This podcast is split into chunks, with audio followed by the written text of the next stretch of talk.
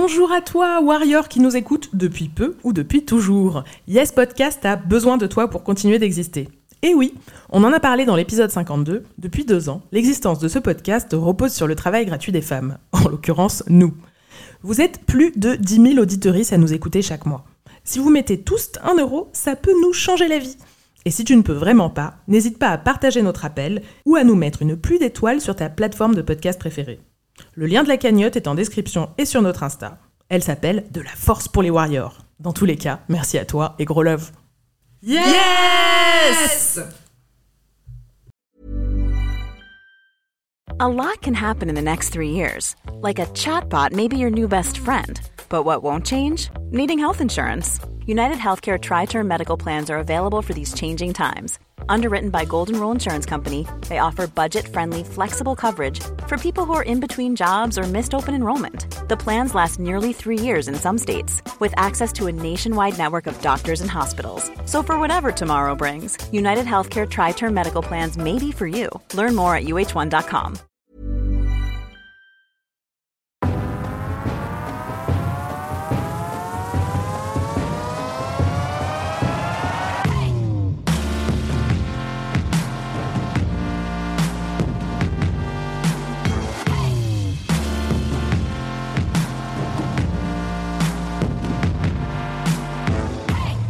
Bonjour à vous, nous revoilà pour un nouvel épisode de Yes, le podcast de Warrior.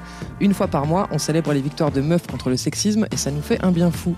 Je suis Anaïs et je suis entourée de deux islamo et cosmopolites. Salut Elsa Hello Salut Marga Coucou Dans ce 24e épisode et de retour en studio, dernier épisode de la saison 2 d'ailleurs, nous allons parler de Warrior contre le racisme. Donc ça ne vous a pas échappé, ou du moins je l'espère. En ce moment, il y a des mobilisations en France, aux États-Unis, en Angleterre contre le racisme et plus particulièrement contre les violences policières. Ces manifestations, elles font suite à la mort de George Floyd, cet énième homme noir tué par la police, par un policier blanc euh, lors de son arrestation à Minneapolis. Cette affaire, elle fait forcément écho à celle d'Adama Traoré en France, tué également par la police, et dont la famille est méga criminalisée depuis. Et Amnesty International a publié ce mois-ci un rapport sur les violences policières à l'échelle européenne qui confirme que les personnes minorisées sont particulièrement ciblées par les forces de l'ordre.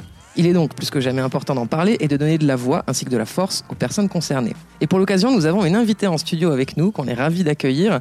On vous présente une des organisatrices de la marche contre les violences policières à Marseille qui a fait descendre dans la rue plus de 3000 personnes en moins de 24 heures.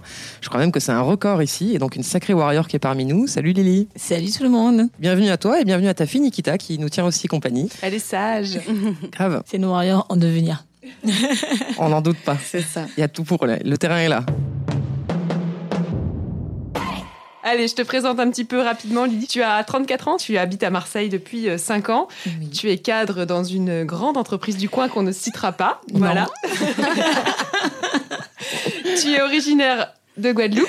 Tu as grandi là-bas. Je suis née là-bas, j'ai grandi là-bas et je suis partie, j'avais 21 ans. Tu m'avais raconté que tu avais vécu euh, le racisme en fait euh, de la police pendant le confinement. Est-ce que Oui. tu veux bien nous, nous raconter un petit peu ça? Donc je me suis pris une amende pendant le confinement parce que j'avais pas coché euh, la bonne case. J'avais coché garde d'enfant et il, il s'avère que quand ils m'ont arrêté, je n'avais pas ma fille avec moi. J'avais coché garde d'enfant juste par euh, mimiti parce qu'en général quand je sortais c'était avec elle. J'allais juste faire des courses. Il m'a dit euh, Mais de toute façon euh, vous vous n'avez pas tête à avoir des enfants. Quoi?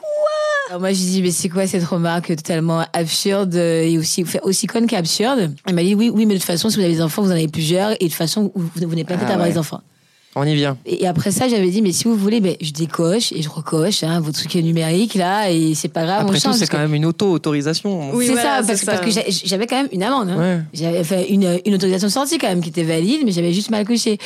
Et euh, en voyant ça, bon, j'avais bien vu que de toute façon c'était peine perdue, donc euh, j'ai pas insisté. Je lui ai dit de me mettre l'amende parce que j'avais pas forcément envie de montrer mon niveau de famille, j'avais pas forcément envie de prouver que j'avais un ouais. enfant. Et euh, j'ai j'ai trouvé ça complètement absurde. Sachant que en plus j'étais encore plus en colère après parce que j'ai un ami à moi lui, euh, il est sorti, il avait pas d'amende, il a, il, il avait pas d'autorisation de sortie, il a pas eu d'amende. Ouais, bah oui. C'est un homme blanc. Bah oui. Voilà. Donc du coup, donc je me suis pris une amende et je l'ai pas très bien pris. Donc ça, ça, ça- c'était un peu la goutte d'eau de, de beaucoup de choses en fait. J'imagine, ouais. Et donc juste après la fin du confinement, donc il y a eu la, la mort de George Floyd aux États-Unis, euh, énorme vague de retentissement euh, dans le monde. Euh, Assa Traoré, donc la, la sœur d'Adama Traoré qui, qui se bat pour euh, pour son frère euh, depuis euh, Des années, depuis des années, ans, ouais. voilà, depuis quatre ans, euh, annonce une manifestation euh, à Paris euh, devant le tribunal de grande instance. Et toi, à ce moment-là, t'es à Marseille, devant ton ordinateur, tu regardes tout ça, ce qui se passe, tout Moi, ce qui se passe. je et- suis à Marseille, ma fille est chez son père pour le week-end de Pentecôte. je cherche à faire une manif. Non, je cherchais à, à- à aller dans une manif. Parce qu'en général, je vais dans les manifs. euh, même, mais même avec ma fille, je participe à des manifs. Beaucoup de manifs féministes. parce que je suis une militante écolo, féministe, assez active. Je suis dans pas mal de mouvements. Après, effectivement, je suis militante antiraciste. Mais il y a très peu d'associations, quand on regarde bien, qui sont antiracistes. À Marseille particulièrement. À Marseille particulièrement, ça c'est vrai. Ah, voilà, féministe, euh, transactiviste, euh, oui, parce que ma soeur est une femme trans, euh, ma soeur aussi, enfin, ma fille aussi est une transactiviste, je pense. Et là, j'étais là, je me suis dit, bon, bah, demain, ça serait bien qu'on ait la manif, elle aime bien faire des pancartes, et puis c'était bien qu'il euh, pour moi d'Assa Traoré, parce qu'effectivement, on est totalement conscient de ce qui se passe aux États-Unis. Et moi, je regardais quand même ça avec un petit œil en me disant, bon, les gars, les Français, là, ça serait bien que vous vous rendiez compte qu'il n'y a pas que là-bas non plus, Ouais. en fait. Il n'y a pas que là-bas, euh, il y a l'affaire Traoré, il y en a plein, euh, dont on parle un petit peu comme ça, et, Ouais, la liste est longue. et la liste est malheureusement très longue. Et moi, moi j'en ai même découvert, hein, en fait, dans les manifs. Il y, en a, j'étais pas du tout au courant. hein, Ah ouais. Comme Amadou Koumé, où sa femme est venue, euh, j'en avais jamais entendu parler. Et on parle de quatre, euh, quatre flics qui sont mis en examen. Ah oui. Alors, on en a jamais entendu parler, En plus, histoire. pour une fois, il s'est passé quelque chose. Même. voilà, c'est ça en Ouais, plus. ouais, ouais. Amadou Koumé, c'était en 2015. euh, il s'est fait arrêter et pareil, hein, euh, étranglement. Il était en garde à vue. Ils, doit- ils, ils ont appelé sa femme pour lui dire, mais voilà, il, il, il est en garde à vue. Et quand il, il, il l'a appelé, je crois, quelques heures après, il était mort. Voilà. Et son fils, il a 5 ans. Et je crois qu'il venait de naître, son petit, en fait. Ah ouais. Voilà. Donc, voilà. Donc, alors, moi, j'étais là avec lui en me disant toujours, bon, mais effectivement, les gens ils sont toujours en train de dire, regardez, les États-Unis, bon, c'est très bien, il faut en parler parce que c'était affreux, euh, et parce que je pense que les gens l'ont vu. Les gens ont vu. Ouais, ouais. Et moi, et quand il y a eu l'appel d'Assad Traoré, je me suis dit, bon, mais c'est très bien. À Marseille, il y a forcément quelque chose. Trois jours avant, il y avait une manifestation pour, pour les sans-papiers. Voilà. Il n'y a pas eu grand monde. Je me suis dit, bon, mais je vais y aller. Euh, je, je, ma fille demain, en non-confinement, 19h, c'est sympa. Ça fait deux jours que je cherche, je ne trouve rien. Et il y a quelqu'un sur le sur l'événement national qui met, euh, est-ce que quelqu'un a vu euh, quelque chose à Marseille? Et moi, j'ai dit, euh, ben non, mais moi, ça fait deux jours que je cherche euh, et j'ai rien trouvé. Elle me dit, bon, mais t'es chaud, on, on l'a fait, quoi. J'ai dit, bah, ok, on l'a fait. Ah, c'est parti. Let's go La magie de Facebook, parfois. hein. c'est la magie de Facebook, ouais. Bon, sachant qu'effectivement, euh, bon, mais j'étais peut-être dans une mouvance, euh, comme je l'ai dit, je suis passée un pas dans le militantisme, mais, mais je m'étais vraiment dit qu'on allait être une cinquantaine. Hein. Waouh. Non, mais vraiment, hein. En moins de 24 heures, euh, une énorme manif, parce qu'à Marseille, les manifs, c'est pas les mêmes volumes, évidemment, euh, qu'à Paris. Donc, euh, un sacré record, une sacrée performance. Moi, j'ai regardé ça de loin, mais j'étais très admirative. Et qu'est-ce que t'en as pensé alors quand t'es arrivé à la manif euh, le lendemain et que t'as vu ce que tu avais fait? Alors, alors déjà, pour être honnête, en fait, David, tous les jours, c'est que déjà, on a créé l'événement vers 17h. On l'a essayé de relier à tout ce qu'on connaissait. Mais moi, c'est que le mardi matin, quand je me lève, je vois 1100 personnes. Là, je dis à ma Oh. fille, je pense que je viendrai pas à la manif avec moi. Parce que je me suis dit, s'il y a du monde, euh, comme là, il y avait la manif des vélos, je donc je me suis dit peut-être 300 personnes.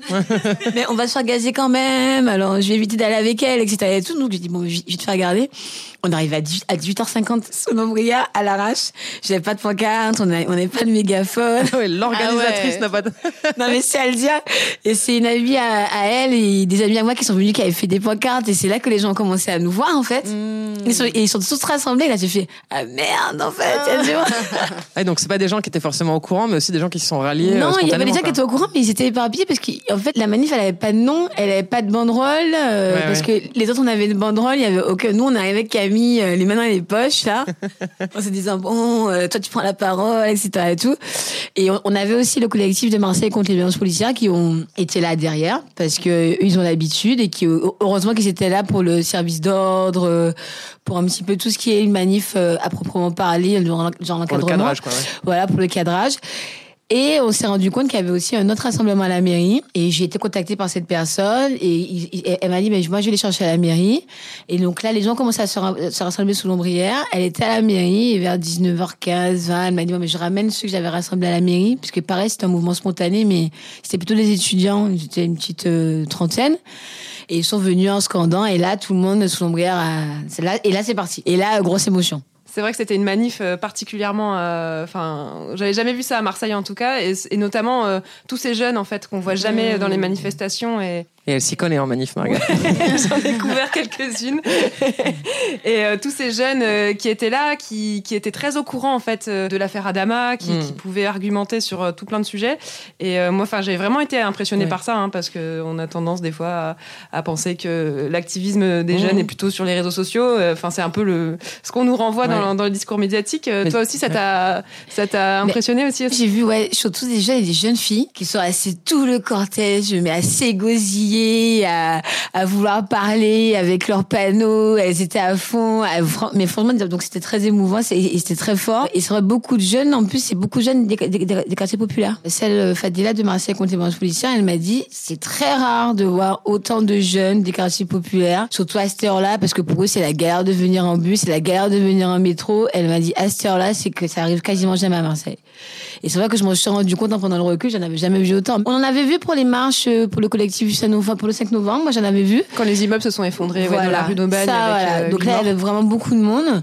Euh, la marche blanche et la marche de la colère aussi, mais euh, c'est vrai que tout, même les marches écolo ou féministes, autant de jeunes femmes racisées, de, de jeunes racisés, moi ça m'a fait plaisir, ouais.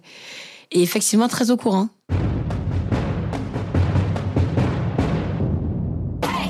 Bon ben voilà, vous qui nous écoutez, vous voyez à quel genre de warrior on a affaire. Voilà. c'est pas la moitié d'une warrior. Clairement. Et du coup, euh, ben on va on va te présenter euh, et vous présenter notre première euh, intervenante témoin.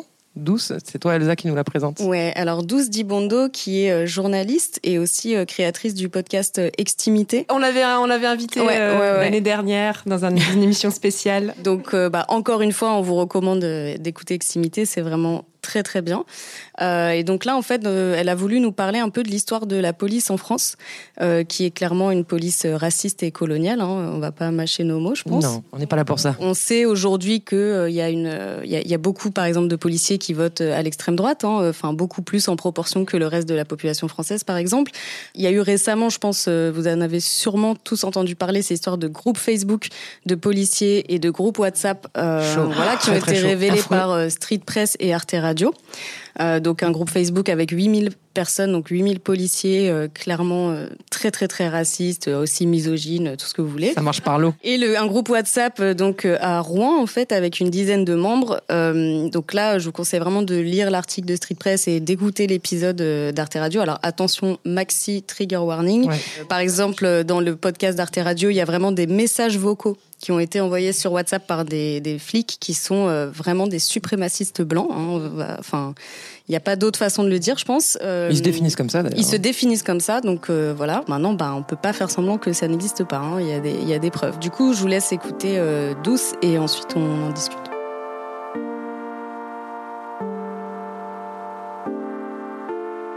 La police nationale est un organe qui tire son fondement depuis le 19e siècle, en fait, à la fin de l'esclavage, en fait, lorsque Napoléon Bonaparte, pour la deuxième fois, est obligé, en fait, d'abolir l'esclavage, il met en place une police, en fait, une police des Noirs, qui est là pour euh, assurer que les Noirs fraîchement libérés ne se révoltent pas, ne soient pas des dissidents. Ils sont même obligés d'avoir euh, des, des, passeports en fait qui prouvent bien qu'ils sont euh, libérés, qu'ils sont en règle, etc. Et je parle de la France hexagonale comme de celle aux Antilles. Donc à partir de là, ces mêmes forces de police, en fait, se retrouvent ensuite en tant que gardiens de la paix et surtout vont se retrouver dans les colonies, en fait, en Algérie. Donc les personnes qui étaient à la tête de cette police des Noirs, elles vont être déférées en Algérie. Et moi, ce qui m'interpelle aussi, c'est que, en fait, le traitement médiatique sur les, récentes révélations des propos racistes dans la police, notamment de Street Press, qui va mettre en exergue ces groupes racistes sur Facebook, c'est qu'on ne parle pas du tout de ce que c'est, en fait, euh, concrètement la police. C'est-à-dire que c'est un organe, pour moi, à mon sens, qui entraîne une radicalisation, en fait, des policiers racistes et d'une radicalisation donc raciste et fasciste. À l'écoute, par exemple, du documentaire Arte, moi, ce qui m'a frappé, c'est la préparation méthodique des policiers qui parlent d'une guerre raciale. Il y a des achats de fusils, donc des fusils d'assaut, hein, de grenades, de chaînes euh, YouTube survivalistes euh, qui font des listings d'armes blanches et létales, et eux-mêmes se nomment bien nationalistes, racialistes. Enfin, c'est très fort déjà en fait d'avoir conscience eux-mêmes de leur positionnement idéologique. Donc ce ne sont pas des personnes euh, ignorantes comme on aime souvent à dépeindre en fait dans les médias. Ce qui, ce qui ressort, c'est cette psychose en fait, la psychose de la radicalisation qui est banalisée. Et euh, c'est souvent sous fond de frustration et de possession patriarcale.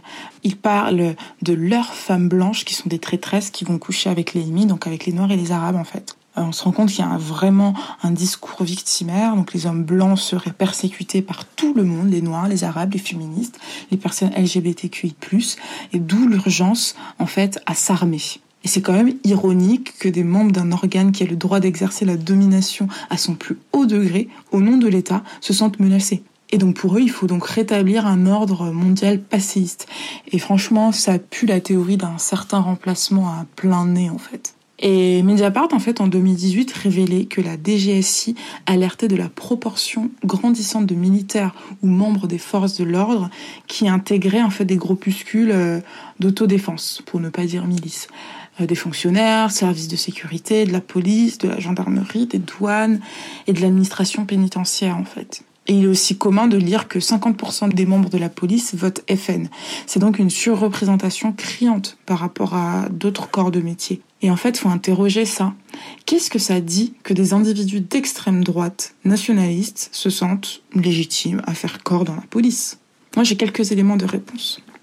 Donc, comme je vous parlais de la police des Noirs, euh, qui était là pour en fait mater les Noirs qui pouvaient se révolter ou demander plus de droits, en fait, tout simplement. Et en fait, donc faut comprendre qu'après ça, il y a eu donc en 1925 la création du service des affaires indigènes nord-africaines dans la dans la préfecture de police à Paris, avec la création d'une brigade nord-africaine qui avait donc pour mission de surveiller et réprimer les Algériens afin d'éviter tout soulèvement et résistance politique. En 1941, on a la police nationale qui est créée sous le régime de Vichy, donc par le maréchal Pétain. En 1945, cette même police nationale est dissoute pour collaborer, pour collaboration, pardon, avec la Gestapo.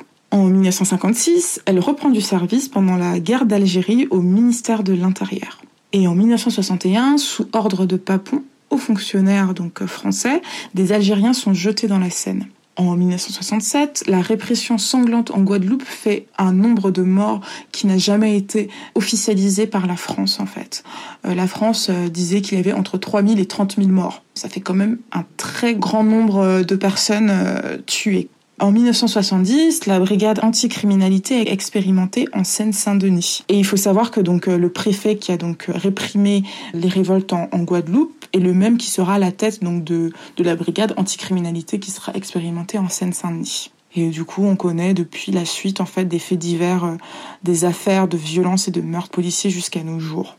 La police, pour moi, pour conclure, doit être appréhendée telle qu'elle est, c'est-à-dire une machine institutionnelle qui possède une culture historique coloniale, esclavagiste, de la violence et de la domination. En fait, penser cette institution au cas par cas en disant oui, mais tous les flics ne sont pas comme cela, c'est occulter en fait la réalité systémique de cette police et nier le présent dans lequel elle s'inscrit par son passé en fait. La police, pour moi, est un organe de radicalisation. L'intégrer, c'est accepter ces valeurs qui sont très loin de celles prônées par la République de liberté, égalité et fraternité. Voilà. Et encore plus loin de la sororité en plus. Bah, je pense qu'elle a tout dit. Hein. Enfin, Merci Douce. Euh, merci beaucoup pour cette, euh, cet exposé euh, très, très en détail. Je connaissais absolument pas toute cette histoire. c'est une histoire très très peu connue, mais qui en dit très très long sur notre beau pays. Et ses belles institutions. Voilà, et je pense que les gens ils se posent pas du tout la question parce qu'ils se disent bah il faut des policiers parce que sinon ce serait l'anarchie. Hein, comment on ferait? Sinon les gens ils sont violents. Ils pensent pas du tout en fait à justement au fait qu'il y a une histoire dans bah cette institution, etc. Et je pense que ce qui est important dans ce qu'elle dit, et moi j'hallucine qu'il y ait des gens qui nient ça encore aujourd'hui, c'est l'aspect vraiment structurel du racisme de la police. En fait, c'est pas euh, quelques individus. Euh, non, non, pas du tout. Et euh, elle dit quand même que la DGSI s'en est alertée du fait qu'il y avait des milices de gens qui sont formés à utiliser les armes euh, qui étaient en train de se créer. Enfin, je veux dire, si la DGSI il, s'alerte de ça, c'est que c'est un niveau euh, extrêmement grave en fait. Ils sont dans leur propre film en fait, ces mecs. Effectivement, toutes les théories de grand remplacement, etc. C'est euh, c'est comme elle dit, hein, de la vraie psychose. Hein. Enfin, voilà. elle parle de radicalisation. Et effectivement, c'est des phénomènes qui sont qui sont proches de phénomènes qu'on peut retrouver dans dans d'autres thématiques hein, de de domination. Euh, voilà. voilà, donc la radicalisation des flics, je pense que c'est évident et que c'est très grave et qu'on peut plus du tout le minimiser. Alors qu'est-ce qu'on peut faire euh, face à ça? Il n'y a pas une solution magique évidemment, mais moi ce que je trouve très intéressant, c'est que suite aux événements qui, a eu, qui, se, qui se sont passés aux États-Unis, la police de Minneapolis a été dissoute. voilà une bonne nouvelle. Ce qui est quelque chose, je pense qu'on n'envisagerait même pas en fait. Enfin moi quand j'ai vu ça, j'ai halluciné. Ah, je me suis dit waouh, hein. incroyable. et en fait, il y a tout un mouvement qui prône en ce moment là sur les réseaux sociaux, etc., d'abolir tout simplement euh, la police comme euh, institution. Euh, Parce que réformer, ça suffirait pas, on parle de Exactement. Changer de système, en fait. Pour eux, ce monde, c'est la police. donc, on, leur dit sans police parce qu'ils connaissent que ça. Exactement. C'est des héros. Quand tu vois que les petits garçons, ils jouent à la police tout petit. Et en fait, ce qui est intéressant, c'est que les gens qui disent, voilà, mais non, mais il faudrait juste réformer, bah, en fait, c'est déjà le cas. C'est-à-dire que la police de Minneapolis a déjà été réformés. Ils ont fait tout un tas de, d'améliorations dans la formation et le recrutement des policiers. Ils avaient aussi mis en place des caméras embarquées euh, sur les, les flics, etc.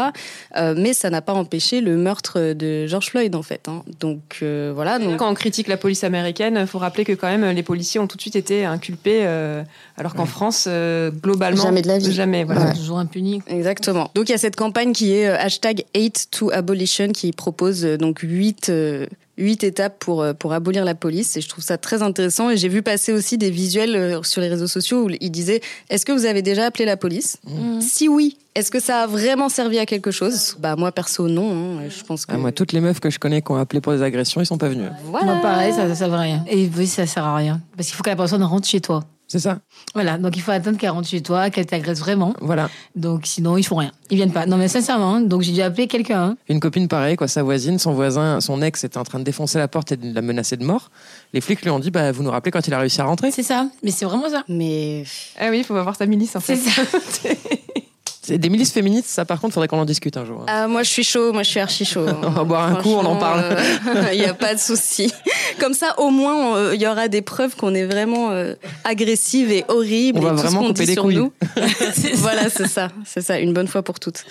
Euh, donc voilà, je vous mets des liens aussi vers des articles qui parlent de ça, du mouvement euh, abolitionniste euh, contre la police. Yes. Il n'y avait pas quelque chose genre une free cop zone à Seattle qu'ils ont mis en place, qui a commencé quelque chose comme ça. Ils sont en train d'essayer de voir. Voilà, une zone sans flic. Génial. Il y a quelqu'un que je suis sur Instagram qui avait mis ça, donc ils expliquent justement donc de l'autogestion euh, selon le conflit, euh, voir comment le faire, que ce sont des violences conjugales, si c'est tel type de violence, si c'est tel truc. Et là, je crois qu'en ce moment, il y a une espèce d'une free cop zone là, à Seattle. Qui est en donc en, en, misant sur la communauté, quoi. C'est ça, exactement. Donc là, si on appelle la police pour une agression ou quelque chose comme ça, ils viennent pas. Donc là, c'est peut-être faire, c'est pas forcément une milice répressive, c'est peut-être autre chose. Euh, et c'est ça, mais j'ai pas encore, j'ai pas trop pensé sur le sujet, mais j'ai vu passer, ouais. Ah, mais nous, en France, quand on compte sur la communauté, ça devient un voisin vigilant. Oui, Donc ça devient tout aussi fâcheux. Soit pour rien, soit Oui, mais qui sont en lien avec la police, en fait. Bien sûr, ouais, ouais. Euh, Et c'est une asso qui a été créée à Marseille, d'ailleurs, hein, à la base. C'est un Marseillais. Hashtag collabo. Euh. Voilà. Ambiance. Donc on, va réfléchir à d'autres modèles. Hein. On n'est pas encore arrivé à la bonne. on veut pas ça. Ça fera l'objet d'un deuxième apéro. C'est ça. Bien, ben, je vais vous présenter désormais, euh, alors on a déjà parlé d'elle, Johanna Soraya Benamrouche et Ketsia Mutombo. Elles sont cofondatrices du collectif féministe contre le cyberharcèlement. On vous a parlé d'elles dans l'épisode 5 sur les warriors en ligne. Donc elles, elles sont mobilisées contre les violences dans l'espace numérique, mais pas que, puisque là, elles vont nous parler de violences racistes en milieu médical et de trauma intergénérationnel. Et c'est tout d'abord Ketsia qui parle, puis Johanna. On les écoute. Donc pour me situer un peu, euh, je suis noire et d'origine congolaise. Donc nous, c'était, euh, il était important pour nous de participer et de témoigner des victoires qu'on avait pu vivre contre le racisme dans l'institution médicale, euh, parce que c'est une institution qui est traversée euh, par plein de biais et d'imaginaires et de représentations très lourdes sur les corps racisés. L'une des victoires institutionnelles qu'on a pu vivre au sein de notre association, c'est euh, l'enquête sur euh, les discriminations euh, racistes subies par les personnes en France lors de l'accès aux soins, dans leur parcours de soins. C'est une enquête qu'on a réalisée dans des circonstances très graves et très tristes. C'était suite à la mort de Naomi Musenga, cette femme de 22 ans qui est décédée à Strasbourg, qui a été victime d'un défaut d'assistance de la part euh, des écoutantes euh, du SAMU qui l'ont eu au téléphone, qui se sont moquées d'elle, qui ont minimisé euh, sa douleur. Et donc cette enquête informelle qu'on a menée avec d'autres associations, des personnalités, des collectifs, Elle a pu être présentée à l'Assemblée nationale en présence notamment du député de la circonscription de Naomi Musenga, Sylvain Wasserman. Même si c'est important euh, dans le militantisme, voilà, d'avoir des moments forts euh, comme ça où on peut mettre euh, certaines institutions face à leurs responsabilités, c'est aussi important au quotidien d'agir et de célébrer toutes ces avancées et toutes ces fois où on arrive à arracher nos droits. Par exemple, moi, il y a une histoire qui m'inspire beaucoup. C'est l'histoire de ma mère qui, lorsqu'elle était enceinte de moi, a dû changer d'obstétricien pour mener sa, grossesse à terme. Ça faisait deux ans qu'elle était arrivée en France. Euh, L'année d'avant, elle avait accouché de mon frère, qui était euh, un enfant en situation de handicap. Et lorsque elle a réalisé qu'elle était enceinte et que si son soignant l'a réalisé, il a vraiment fait énormément de pression pour qu'elle euh, recourt à une IVG. Une IVG qui tient pour interruption volontaire de grossesse. Il n'y avait absolument rien de volontaire parce que ma mère, son désir, c'était de mener sa grossesse à terme. Mais euh, la pression euh, de la part de son obstétricien a continué durant tout le délai légal de l'IVG de sorte où euh, ma mère s'est sentie obligée d'être suivie à 25 km de chez elle alors qu'elle n'avait pas le permis, que mon père travaillait et donc ça rendait euh, les choses beaucoup plus pratiques. C'est la raison pour laquelle je suis pas née euh, dans la ville où euh, l'on vivait lorsque j'étais enfant, alors qu'il y avait une maternité, parce que euh, ma mère se sentait pas du tout safe, en sûreté auprès de, son soignant. Et je trouve que c'est un exemple vraiment inspirant pour moi de souveraineté et d'autonomie parce que euh, les soignants et les soignantes ce sont des personnes avec un très gros bagage intellectuel euh, qui utilisent de grands mots euh, et qui peuvent très rapidement être intimidants? Clairement, il y avait des biais négrophobes, donc toujours cette idée que les femmes noires et les femmes africaines ont aucune maîtrise de leur fécondité, sont complètement victimes de la maternité constamment et que, in fine, elles font trop d'enfants. Et il y avait aussi euh, cette violence validiste, parce que clairement, on faisait comprendre à ma mère que c'était irresponsable de sa part, après avoir eu un enfant handicapé, de prendre le risque de mettre au monde un autre enfant en situation de handicap.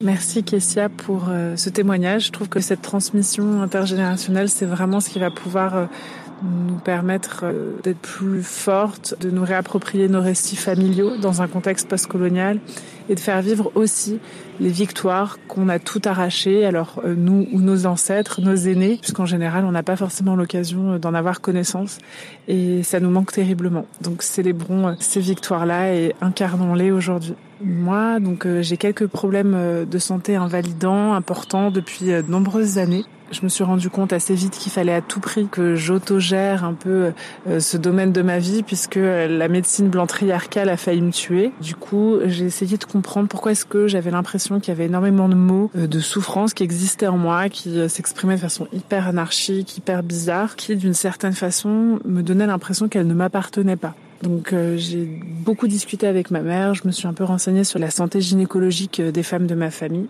et je me suis rendu compte qu'il y avait énormément de tabous, énormément de souffrances qui avaient été tues, qui n'avaient pas pu être euh, soignées et que ces mots d'une certaine façon s'exprimaient en moi. Donc euh, j'ai eu la chance de pouvoir lire euh, des autrices brillantes. Donc euh, il y a Dr Maria Yellowhorse Braveheart qui a travaillé sur le trauma historique, Karima Lazali en France qui a travaillé sur le trauma colonial, Dr Joy de Gruy parmi tant d'autres qui a travaillé sur le syndrome de stress post-esclavage pour me rendre compte donc que bien sûr avec aussi l'épigénétique, on héritait des souffrances de nos ancêtres et que le racisme systémique, également toutes les violences genrées, sexuelles faites à nos ancêtres s'exprimaient d'une certaine façon euh, en nous. Ça m'a beaucoup aidé, ça m'a donné euh, l'occasion et le privilège d'en parler euh, lors de festivals, notamment auprès de l'association La Lave et euh, auprès de l'association Cyclique avec le festival Sans Rancune.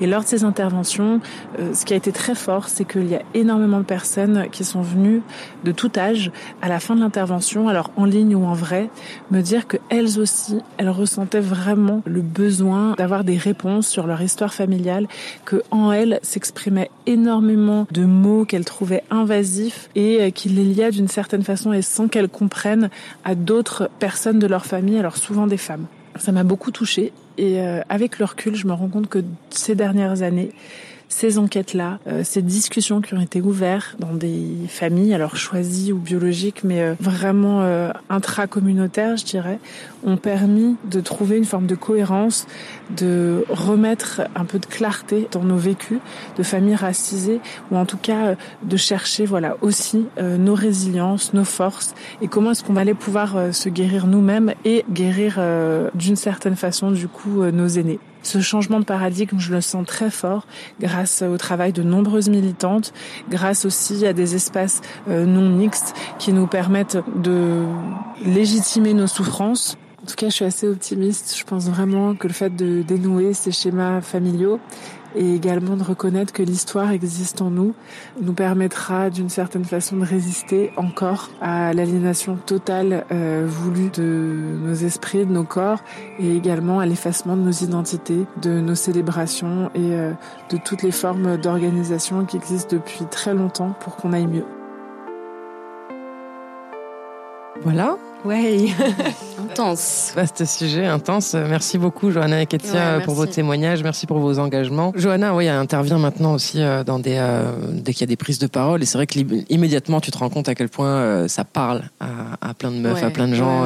c'est une question qu'on ne s'est pas forcément posée, que parfois, enfin, c'est difficile de mettre des mots là-dessus quand c'est juste un ressenti et que t'es pas renseigné tu sais même pas que ça existe en fait. Donc je vous invite à les suivre sur les réseaux sociaux, à aller voir leur site si c'est pas déjà fait et à lire leur blog euh, sur ce sujet précis qui s'appelle l'histoire en nous.tumblr.com. Je vous mets le lien dans la description d'épisode euh, et je vous mets aussi également euh, les références que Johanna a évoquées, donc les deux assos ainsi que les, les ouvrages et les, les, les, chercheuses aussi dont elle, a, dont elle a parlé. Là où je vais rebondir, c'est sur la nécessité de la non-mixité parce que c'est des, des, espaces donc qui sont dédiés à des personnes concernées par une ou des oppressions.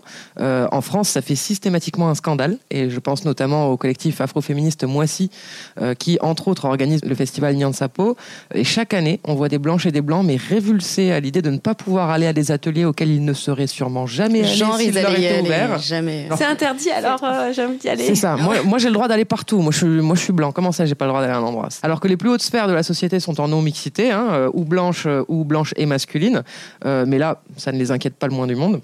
Donc rappelons-le, il est important que chaque personne subissant une ou des oppressions puisse trouver son espace de parole et d'écoute. Euh, certaines personnes sont à l'aise à l'idée d'échanger avec des gens qui ne vivent pas la même chose qu'eux, mais d'autres pas. Et d'autre part, ça permet de ne pas perdre de temps avec des gens qui font dérailler la discussion, euh, comme les mecs quand on parle de sexisme par exemple, euh, de penser soi-même ce qu'on vit, d'être comprise et compris, de se sentir dans un espace sûr où nos vécus sont légitimes et jamais remis en question, et aussi de créer son propre agenda politique de façon autonome. Donc c'est pas du séparatisme, il s'agit pas de créer une société non mixte, il s'agit simplement de temps et d'espace dispo dans lesquels on peut recevoir du soutien en donner et avancer avec des personnes qui vivent la même chose que nous. Ça existe par exemple depuis des lustres concernant les, femmes victimes de violences conjugales. On va pas foutre un mec au milieu de la discussion, quoi. Euh, donc on, leur permet de se sentir en sécurité pour parler et échanger. Je vois pas pourquoi ce serait. Voilà. Je vois pas pourquoi ce serait pas le cas pour tous les autres types d'oppression. On sait que non seulement c'est bénéfique, mais surtout nécessaire. Donc voilà, je voulais faire un petit plaidoyer en faveur de la non-mixité. Merci. Ça, c'est dit. D'ailleurs, à Marseille, c'est pareil. Il y, a, souvent quand même les manifs féministes. Elles sont. Euh, j'ai vu qu'il y avait souvent des événements non mixtes ou en non mixité choisie. Euh, je trouve ça intéressant. Après, je sais pas comment si à Paris c'est aussi fréquent, mais en tout cas à Marseille, j'ai l'impression qu'on se positionne euh, plus facilement sur ce sujet-là de la non mixité qu'à Paris ou à Paris dès que dès que tu fais un truc non mix, mais même un atelier dans une salle de 30 personnes, ça fait un scandale national, quoi. Parce qu'à Paris, tout est plus médiatisé aussi. je pense que c'est pour ça, ouais. Et les politiques mm. sont bien crispées autour de ces sujets-là. ouais, c'est ça. Formidable. Lily, toi d'ailleurs, est-ce que tu milites euh, en mixité, en non-mixité? Est-ce que, est-ce que tu fais les deux? Je fais les deux. Alors par contre, j'ai pas eu l'occasion énormément de faire de la non-mixité euh, par rapport aux afro-descendants, parce que ça c'est très mal vu. Voilà, comme tu disais, c'est très mal vu en fait. Donc il y a, y a, très très peu d'événements qui se créent, ou bien c'est quand tu fais des petits ateliers, tu rencontres des gens, mais c'est très très mal vu. Et parfois même c'est mal vu dans la communauté afrodescendante. Hein. Ah bon? Ouais, c'est vrai. Il y a Fiona, Fiona Noël, elle, a sorti un podcast il y a pas longtemps là-dessus. D'accord. Parce que moi j'avais subi ça, et c'est vrai qu'elle disait ça en fait. La non mixité, euh, c'est pas du tout. Euh, non seulement c'est pas pour rééduquer parce que c'est fatigant, mais c'est surtout aussi pour aller plus vite. Mmh, bien sûr. D'en faire, d'en faire des propositions, de d'entendre des fois ce que tu tu vis des choses différentes, c'est pour aller plus vite et pas justement tergiverser et après aller en mixité pour en parler. Mais c'est vrai que pas donc après je vis dans les, de, la, non-mixité dans les milieux queer. voilà. Je fais des marches queer dans, la non-mixité, mais c'est tout. Mais c'est vrai que la, non-mixité, en fait, avec les afro-descendants ou asiatiques, hein, j'imagine, il y en a pas beaucoup. À Marseille, je crois qu'il n'y en a pas du tout. Oui. Pas à ma connaissance, en tout cas. Non, non, ça, ça m'est arrivé d'être- contacté où il y a eu des où il y a eu des réunions comme ça, mais il y en a vraiment pas vraiment organisé. Ouais. Ça se fait sur le tard, mais il y en a pas beaucoup.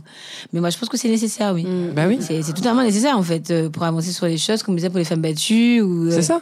Mais même ne serait-ce qu'un exemple qui parle à tout le monde, un syndic dans une entreprise, les salariés vont pas inviter les boss Mais oui, c'est ça. Jamais. pour se mettre d'accord sur les objectifs. Mais bien sûr, c'est ça. Donc, oui. euh, Excusez-nous, patron, qu'est-ce que vous pensez de notre stratégie? Ouais. euh, Pour vous détruire.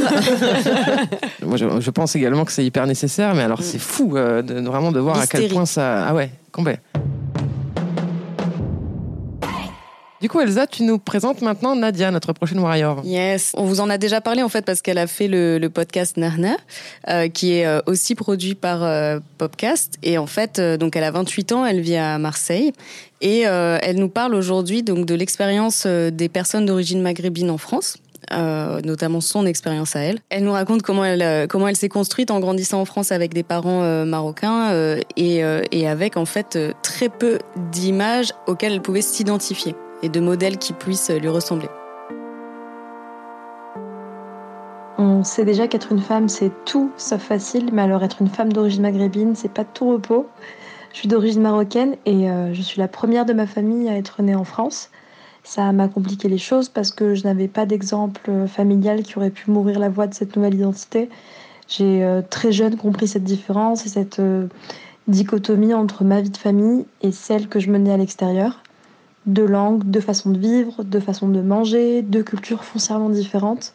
Et longtemps, je me sentais incomprise par les deux côtés, au point d'avoir l'impression de, bah, de mener une double vie en fait. Ce passé auquel je fais référence a été une période euh, très compliquée de ma vie, qui n'est pas encore tout à fait finie, parce qu'en voulant euh, contenter tout le monde et répondre aux exigences de chacun, bah, tu t'oublies, tu perds confiance, et surtout tu culpabilises de ne pas être ce qu'on attend de toi, ce qu'attend la société, ou bien les stéréotypes et la violence qu'elle qu'elle te renvoie, qu'elle te fait subir quand tu es une personne racisée, mais aussi ce qu'attend ta famille, qui elle a quitté son pays pour t'offrir un avenir plus radieux, mais qui a en même temps l'impression que tu oublies tes racines et qui attend euh, énormément de toi. Petit à petit, j'apprends à tisser cette identité qui m'est propre, mais euh, c'est loin d'être simple au quotidien. Surtout que à longtemps, on n'a pas donné la parole publique aux personnes dites racisées, euh, ce qui a laissé plein de personnes, dont moi, euh, donc des personnes concernées, dans leur solitude et, leur isolement. Ma victoire, c'est euh, d'avoir lancé cette année Nahner Podcast avec deux copines, Myriam et Jamila, qui sont aussi d'origine maghrébine. L'idée, euh, c'est de valoriser la diversité des identités maghrébines en France. Pour moi, c'est une véritable thérapie, vraiment, parce que ça me permet de dire des choses que je n'ai jamais pu dire et euh, de ne plus me sentir seule à vivre cette double identité. C'est tellement libérateur et en quelques mois d'existence, ce podcast m'a permis de faire des pas de géant vers, euh, bah, vers la paix et l'équilibre que je recherche. J'aurais tellement aimé entendre ce genre de paroles quand j'étais plus jeune, ça m'aurait évité tellement, tellement d'angoisse et de remise en question. Aujourd'hui, je suis super fière et vraiment très heureuse de voir de plus en plus de voix de personnes non blanches s'élever et porter haut et fier euh, bah, nos couleurs, tout simplement. J'ai envie d'être positive et de me dire qu'on est sur la bonne voie.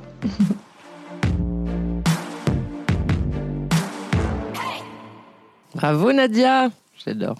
Merci pour, euh, pour ce témoignage, Nadia. Euh, pour moi, ce dont elle parle en grande partie dans son témoignage, c'est de l'importance de la représentation et du fait de pouvoir s'identifier à des modèles qui nous ressemblent. Donc, en l'occurrence, pour elle, bah, quelqu'un qui a grandi en France, mais qui a des parents qui ont immigré, donc euh, du coup, qui a une double identité, une double expérience qui est pas évidente à à, à vivre déjà euh, et qui est faite de plein d'injonctions euh, aussi. Euh, bon, le problème de quand on vit dans une dans la suprématie blanche, c'est qu'on voit que des blancs et qui se considèrent comme euh, la norme en fait, euh, et que du coup, euh, bah, ils trouvent pas nécessaire hein, de représenter une diversité de, de profils, euh, voilà, parce qu'ils se disent bah non, bah vous avez qu'à nous regarder nous, c'est déjà c'est déjà très bien, vous êtes pas content, c'est quoi votre problème? Donc bon, moi je trouve quand même que c'est quelque chose qui est en train de changer, surtout depuis ces dernières années, parce qu'on voit un nombre de séries entre Netflix, etc., où il y a vraiment des expériences très très très euh, différentes avec des points de vue euh, très très variés. Euh, on parle beaucoup de female gaze en ce moment, et il y a le test de Bechdel qui, qui va définir si un film est, enfin, est, est misogyne ou pas, on va dire.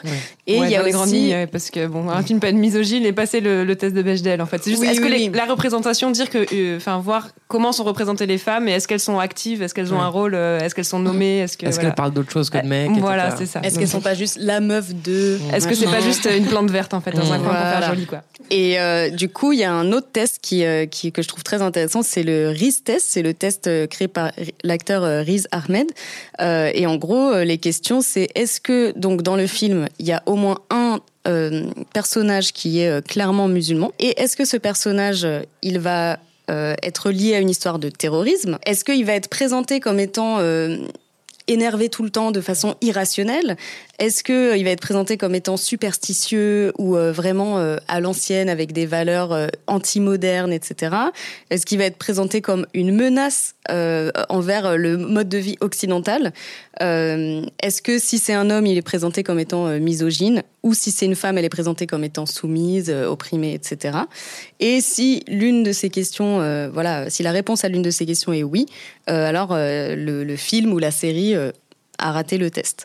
Euh, donc moi je trouve ça vraiment cool et euh, j'ai découvert une, série récemment qui s'appelle Rami de Rami Youssef et c'est marrant parce que j'ai une amie euh, qui est franco-marocaine justement qui m'a dit c'est la première fois que je me sens représentée de toute ma vie en fait euh, que quelqu'un a une expérience comparable à la mienne et Ouais. ça raconte l'histoire d'un d'un jeune égypto-américain euh, voilà qui est bah, un peu comme Nadia raconte tiraillé entre ces deux identités etc etc je sais pas si vous vous avez des, des séries un peu dans ce style euh, à conseiller où vous êtes vous avez l'impression qu'il y a une représentation vraiment différente de ce qu'on voit d'habitude Bah, moi, je suis en train de penser à quelle série ou quel film par rapport aux personnes afrodescendantes, je Ouais. ne vois pas. Il y a toujours ces rôles un peu euh, très, très. euh, bon, il y a eu pas mal de séries, en fait, bon, qui, ont, qui ont été faites, mais il y a toujours un peu cette caricature. euh, Bon, la femme noire, euh, soit c'est la Angry Black Woman, hein, déjà, euh, soit c'est celle, en fait, qui est quartiers populaires, euh, soit c'est, en fait, il n'y a pas de... Personnellement, moi, si je prends mon exemple, je n'ai aucune représentation que j'ai trouvée dans un Mhm. film, dans une série. Je suis afrodescendante, j'ai pas les quartiers populaires, je suis antillaise, mais j'ai grandi là-bas et je j'ai pas été confrontée à la violence tous les jours, mais ça, mais ça m'empêche pas de subir le racisme tous les jours. Bien sûr. Je suis devenue cadre dans une entreprise, mais, mais ça m'empêche pas de subir. Parce que souvent, c'est soit ça, c'est soit on est des quartiers populaires, on Ouais. réussit pas. Soit en fait, on réussit, et puis non, mais on réussit, donc tout s'est bien Tu passé, tout va bien, qu'on ne subit rien, qu'on est bien intégré, hein, comme ils disent. Ouais. Mais finalement, il y a rien qui représente euh, ce cul entre deux chaises qu'on a en permanence, en fait, je pense. Et Mm, par mm, exemple, moi, typiquement, je pourrais dire non. J'en ai pas. T'as jamais vu quelqu'un J'ai jamais vu quelque profil, chose qui me euh, rend mon ouais, ouais. profil. ouais. Mm. Non. J'avais lu que, euh, en, en- en tout cas en France, on avait beaucoup plus tendance à montrer justement des couples métis parce que c'est beaucoup plus acceptable que Mm. des couples euh, typiquement noirs et noirs. Dans les pubs, t'as Ah oui, souvent oui, euh, une meuf noire avec un mec blanc et l'enfant métis. Ouais, ouais, c'est ça. Ça passe comme ça, on se dit c'est bon, on a fait le travail d'inclusi- d'inclusion, mais quand même on va pas mettre que des noirs. Mais il n'y a quoi. jamais de représentation de la famille Oui, euh, famille élargie, en fait. C'est toujours le noyau dur ou l'enfant métis qui est trop mignon en fait. Mm. Enfin, Ou bien si à la famille, c'est les films là qui avec Chamille Richard, euh, sa famille des Antillais, euh, hyper stéréotypée. euh, mais c'est pas ça. En fait. Ouais, juste c'est pas ça. Bon, eh ben, du coup, on va passer à notre, euh, notre prochaine warrior qui s'appelle Mariam, et c'est toi, Marga, qui nous la présente. Oui, oui. Et là, on va parler d'un milieu, alors parmi les plus élitistes et les plus hermétiques, hein, parce qu'on parlait du milieu euh, de l'art. Euh, c'est un sujet qui dépasse l'esthétique et le plaisir des yeux, hein, parce que c'est éminemment Mm. politique, puisque ben, les grands musées les plus fréquentés sont quand même globalement financés par de l'argent public, donc par de no- nos impôts. Donc, euh, quand même, ça passe par des décisions de nos chers décideurs politiques, ou alors par des grandes fondations euh, qui ont quand même quelques objectifs derrière, qui est quand même de euh, d'avoir une bonne image de leur euh, de leur marque. Et de payer mon impôt. voilà, ou éventuellement de payer moins d'impôts également.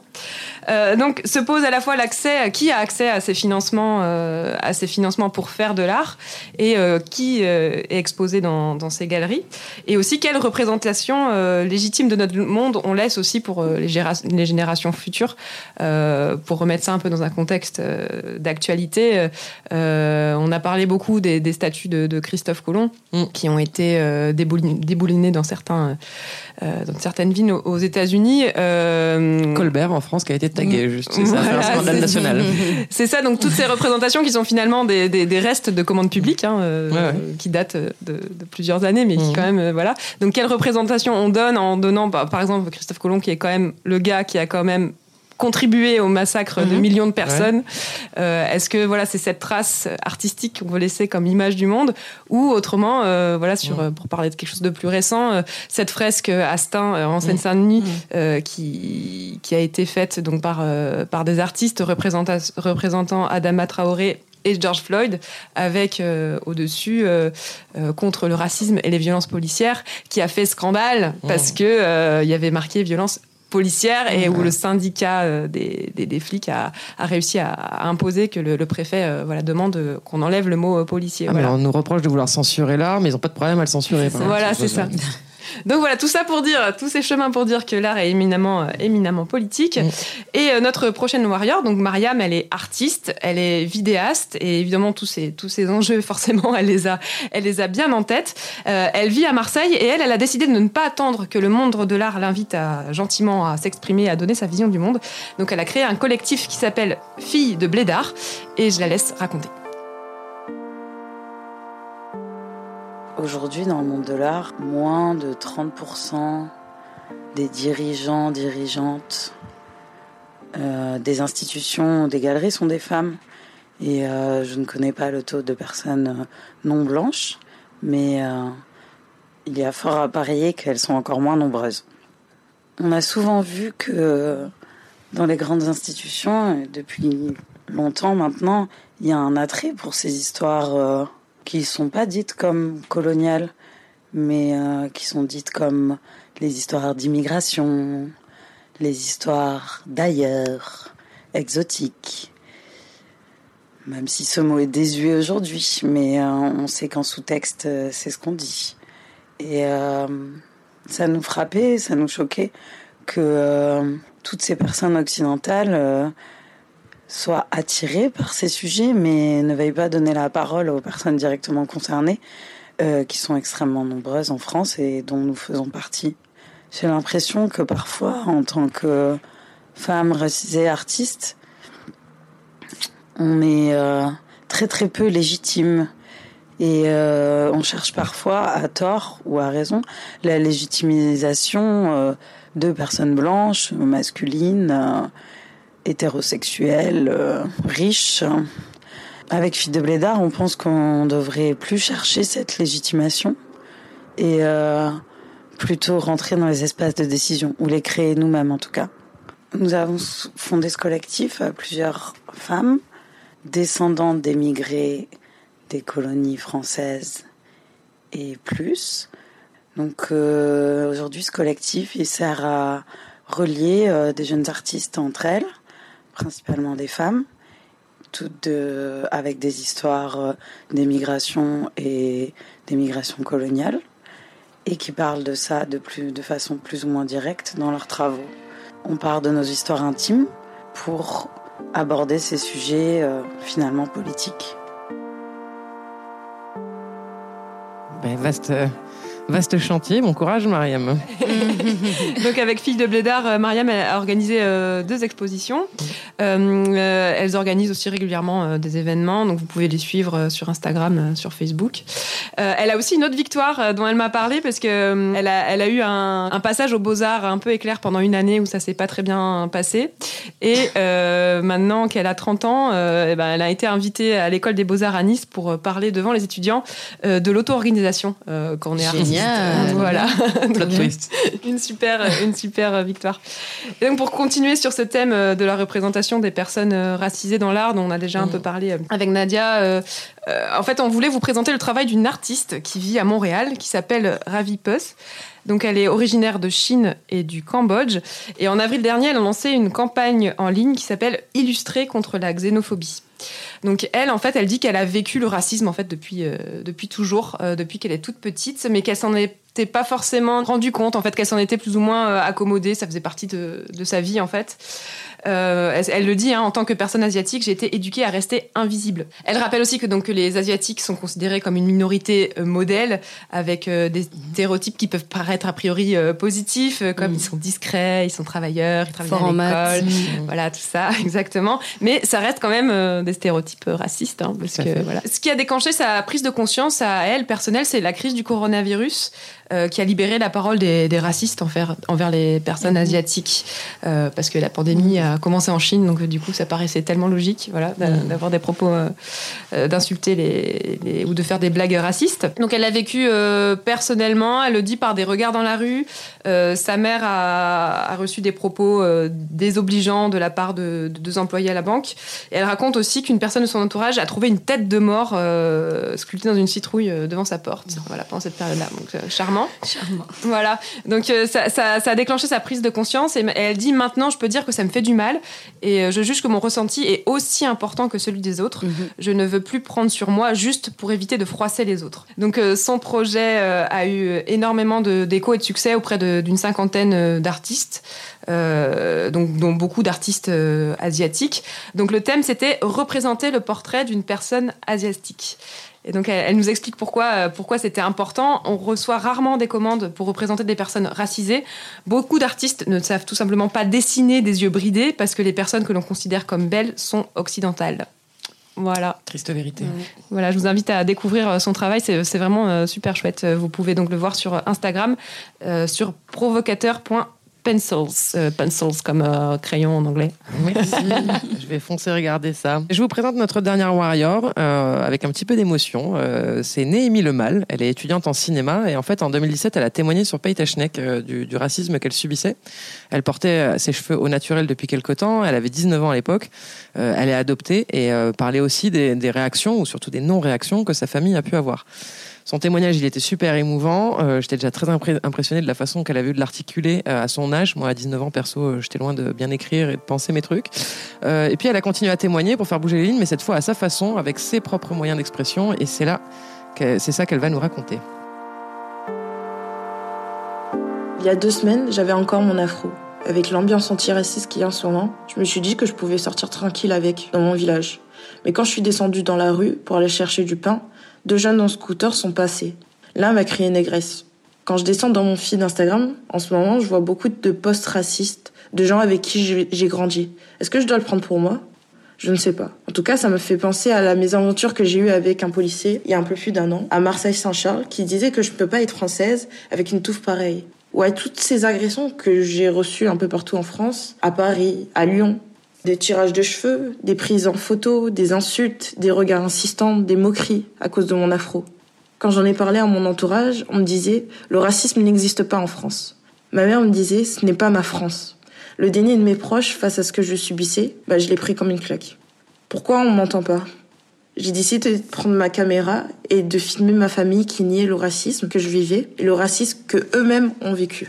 Le film tourné, je leur ai montré. Avant de l'avoir vu, ils savaient pas le sujet du film, donc euh, je leur ai pas dit le sujet. Et donc du coup, ça a permis de qu'ils parlent librement. Et du coup, en somme, tout le monde l'a bien pris. Ma sœur a pleuré et s'est rendue compte qu'elle vivait le racisme. Ma famille a enfin compris ce que je vivais. Ça a influencé mon entourage. Certains m'ont dit que ce, cela les avait changés et poussés à se documenter. Aujourd'hui, je vis encore des agressions. Des fois, je me demande pourquoi, pourquoi je suis là, ou, ou je me sens vraiment seule. Mais finalement, quand je reçois des témoignages de petites filles qui disent qu'elles ne sont pas seules grâce à ce film, je sais pourquoi je me lève chaque matin. J'apporte ma pierre à l'édifice en étant libre. Quand je regarde la TV et que je vois Assa Traoré, je me sens fière. Quand je vois des femmes comme Laurence Lascari, Maïmouna Decouré, Amandine Gay qui font des films magnifiques, je me sens fière de faire partie de cette génération qui est encore sous-représentée mais qui dit non. Ma meilleure réponse face à toute la haine que je reçois, c'est le rêve. Je veux faire des films de super-héros ou des films où des personnes noires s'aiment telles qu'elles sont et telles qu'elles devraient être. C'est ça ma victoire.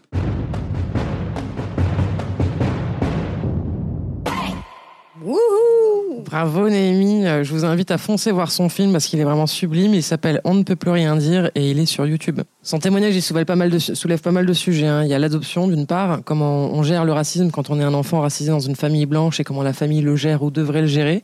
Euh, je crois savoir d'ailleurs qu'Amandine Gay prépare en ce Mm. moment même un, un film sur la question, puisqu'elle est, elle est aussi concernée.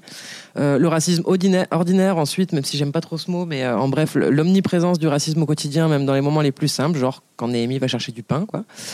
Et l'aspect politique des cheveux des personnes noires avec les discriminations que ça draine. Elle m'a d'ailleurs parlé du fait qu'Assa Traoré est régulièrement critiquée sur sa coupe, comme quoi tous les moyens sont bons pour tenter de disqualifier son discours. Et le shaming des coupes afro ne date pas d'hier. hein. On vit dans des sociétés dans lesquelles les standards de beauté sont eux aussi, sans surprise, imprégnés de l'histoire coloniale. Et donc la beauté blanche est considérée comme un standard universel et tous les autres types de beauté, de beauté sont dénigrés. Donc si jamais vous avez ou connaissez une petite fille que ça pourrait aider ou si le sujet juste vous intéresse, je vous recommande un, je vous recommande un livre illustré qui s'appelle Comme un million de papillons noirs de Laurent Safou, euh, ainsi que son blog Mrs. Roots. Euh, D'après les témoignages que j'ai lus, ce livre fait beaucoup de bien et vise à réconcilier les petites filles noires avec leur beauté. C'est un carton en librairie, donc une belle victoire que je voulais aussi vous partager. Et je vous mets euh, dans la description de l'épisode euh, tous les liens qui vont avec. Tu as lu ce livre, Nelly On l'a offert à ma fille, mais bon, elle, ça lui sert pas beaucoup, mais oui. Toi, ça t'a servi Non, mais c'est une petite bêtise, du coup, elle a pas ce genre de. Elle aura pas ça, mais bon, j'essaie de la sensibiliser à ça.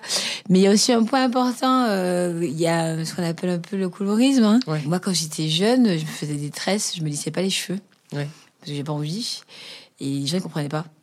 Il fallait absolument se lisser les cheveux, il fallait, etc. et tout. Donc ma mère, par dépit, elle disait, bon, ok, ok, va- fais-toi des tresses, elle disait rien. Bon, après, ma, ma mère est assez excentrique, elle a mis des perruques, elle fait plein de choses dans ses cheveux, donc elle s'en fout.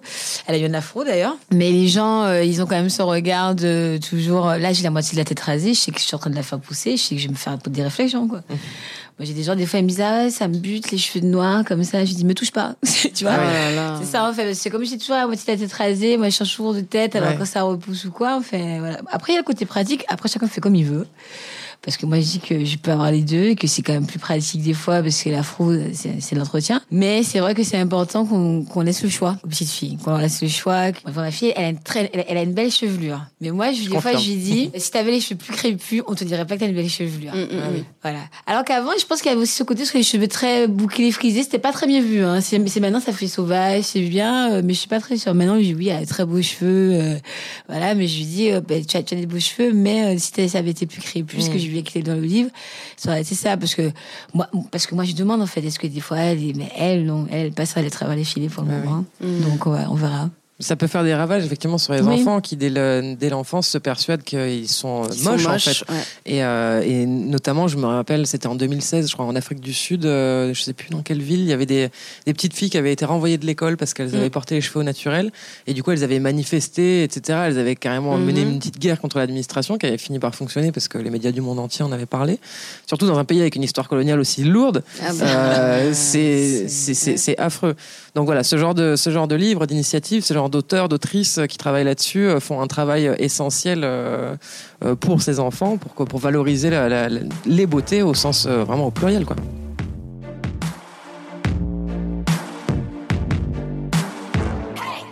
On se demandait, euh, évidemment, nous trois, on est blanches, donc euh, on se demandait comment on fait euh, pour être, pour être, pour aider, en tout cas sur ces questions-là, si on a envie de s'engager et pour pas mal faire. Est-ce que tu as des pistes à donner? Si t'as pas le temps, je comprends. C'était la flemme. Voilà. Comme je dis, il faut, il faut écouter et se taire. Mm. Voilà, il faut écouter et se taire. Il faut se rendre compte de ses privilèges. Donc il faut se rendre compte, enfin, il faut- sortir de ce colorblind là déjà. Mm. Euh, colorblind, euh, les personnes, voilà, Voilà. comme par les Némi qui disent. On voit Mais pas moi, les je vois pas les couleurs. Voilà, je vois pas les couleurs, c'est ça. en On fait. est tous Non, des êtres on humains. est tous pareils. En France, tout le monde s'aime, c'est la République, tout ça, nani, ouais, Bien d'accord. sûr. Mais justement, comme euh, parce que moi, souvent, ce que je dis, j'ai dit oui, mais la France, c'est une histoire coloniale, donc ça, je peux pas le renier. Mm, donc, mm, mm. si tu renies pas l'histoire coloniale, je peux pas renier les couleurs. Bah oui. C'est antinomique en fait. Ça marche clair. pas comme ça. Donc, euh, être mon allié, voilà, c'est écouter et se taire. Et, euh, et, et- et se rendre compte de ses privilèges. Et puis après, c'est comme quand on est enfant. Enfin, quand on entend un mot qu'on connaît pas, quelque chose qu'on connaît pas, on va se renseigner, on va sur Internet. euh, Ouais. parce qu'il y a des gens qui en ont peut-être marre de. Moi, je sais que j'ai parlé de choses à, à certaines personnes. Il y en a qui sont un petit peu plus aboutis en fait, sur le sujet que Ouais, d'autres. tout le monde Donc, part ça pas du même passe. stade. Voilà, ça passe. Alors des fois, je suis dans un bon mood, je suis une bonne composition, donc j'ai refait un truc, mais des fois, j'ai pas envie. Ouais. C'est comme en fait sur le sexisme, hein, Ouais, c'est ouais. comme des fois, donc le mec qui te laisse dans la rue, euh, au bout du centième de la journée, le centième, il se prend une table, une, une, une, une tarte dans la gueule en fait. Bah, hein. c'est clair. Parce qu'au bout d'un moment, tu dis bon bah, tu dis ouais, mais c'est bon, voilà, t'avais pas qu'à le faire quoi. Tu vois. Et puis des fois, c'est un peu compliqué. Donc, c'est écouter, se taire. Et puis, euh, après, déjà, le fait d'écouter, le fait aussi même de faire des podcasts, le fait de lire des, certains livres, je pense qu'il y a beaucoup de gens qui c'est déjà abouti parce que moi, je me rends compte qu'il y a beaucoup, de- typiquement à mon travail, il y a beaucoup de gens, ils ne se rendent pas compte du privilège blanc. Pour eux, c'est, ça n'existe pas. J'en ai même un, sa femme, elle était malgache. euh, Là, il a deux petites métisses. Il ne, il a pas du tout cette vision Ouais. des choses. Il est totalement hors de tout ça. Alors, par exemple, le eux, là, ce genre de- c'est, là, c'est, c'est trop pour moi, en fait. Ouais, pas- ouais. Tu vois Ouais, mais je te comprends, c'est chaud. Je me suis dit, non, euh, Et puis l'injonction à la pédagogie, quel que soit le sujet, quand on est concerné et qu'on parle de violence, c'est insupportable quoi, de devoir en permanence enseigner ça aux autres. ouais, Enfin, c'est ça. Donc, euh, Bon, bah, du coup, on va partager aussi euh, pour euh, nos auditorices euh, blanches et blancs quelques, petits points qui nous semblent importants. Ça a été, listé par Women Who Do Stuff, qui ont publié des ressources antiracistes à destination des personnes blanches. Donc, effectivement, écouter et la fermer, c'est un bon point de départ. Prendre conscience de ses privilèges, tu l'as dit. Ne pas exiger de la pédagogie, on l'a dit. Filmer lorsqu'on est témoin euh, d'un épisode raciste. euh, choper des preuves, etc. Surtout si on a peur d'intervenir directement. Filmer, ça peut beaucoup, beaucoup aider. Euh, aider éventuellement à la prépa des manifs et manifester si on fait partie des personnes qui, qui manifestent. Faire des dons surtout aux associations, aux collectifs. faire une aide financière, quoi. Relayer, amplifier les voix des personnes racisées, des auteurs et des autrices. euh, Partager tout ça et euh, puis éduquer nos potes, quoi. Nos potes et nos proches pour, euh, pour éviter aux personnes concernées d'avoir à le faire. Exactement. Du coup, on passe à notre rubrique self-care. Et comme on avait la flemme, on a demandé à Lily de la préparer cinq minutes avant le début du podcast. Alors Lily, qu'est-ce que tu fais pour te faire du bien quand on a marre de militer et d'éduquer tout le monde? Bon, mis à part un bon bain, euh, de la méditation et du yoga, euh, j'arrête de parler à certaines personnes et je coupe tout. Mm. En fait, je coupe tout, mais je coupe vraiment tout. Donc, dans ce cas-là, je, parce que moi, j'ai une page Afroféminisme Marseille et j'ai mon compte perso, donc je vais rester sur mon compte perso, par exemple.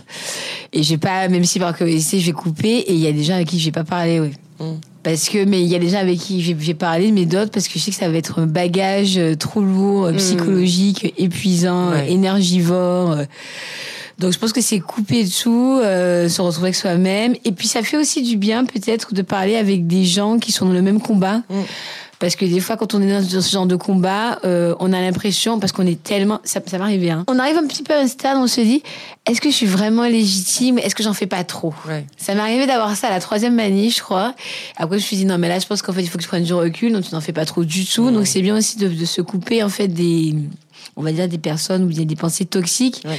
qui vont encore nous remettre justement dans cet état d'être de minorité, de devoir cet état de rien dire et euh, de, de légitimer. Donc, donc savoir qu'on a de la, de la colère, ça de toute façon tout le monde en a. hein. donc euh, c'est l'accepter, l'accueillir avec de la douceur, mais et couper, mais couper ce qu'il faut. Ça me semble être un excellent conseil. Super programme. Tout à fait. Bien, bah, du coup, c'est la fin de cet épisode euh, spécial Warrior contre le racisme. J'espère que ça t'a inspiré si t'es concerné et que t'as appris des choses si c'est pas le cas. Ah bah, si c'est pas le cas, d'avoir- si vous n'avez pas appris des choses, je comprends clair. pas qu'est-ce qu'on peut faire pour vous là. Ou alors, les personnes sont déjà très renseignées, on ne peut Ah oui, les c'est féliciter.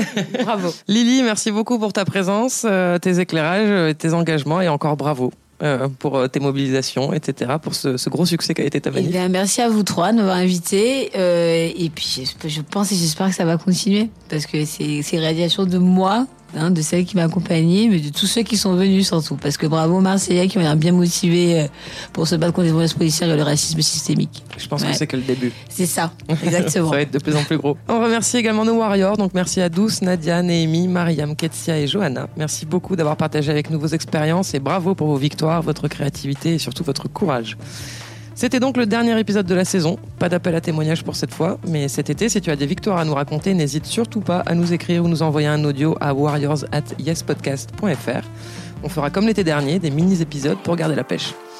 Tu peux nous suivre sur tous les réseaux sociaux, tu le sais, Facebook, Twitter, Instagram, yespodcast. Euh, et tu peux nous écouter sur absolument toutes les plateformes de podcast. On se retrouve en septembre et d'ici là, n'oublie pas, tu es belle comme tu es, tu mérites le plus grand respect, tu penses ton époque et tu la fais avancer, t'es solidaire et inspirante, bref, meuf, t'es une warrior. Yeah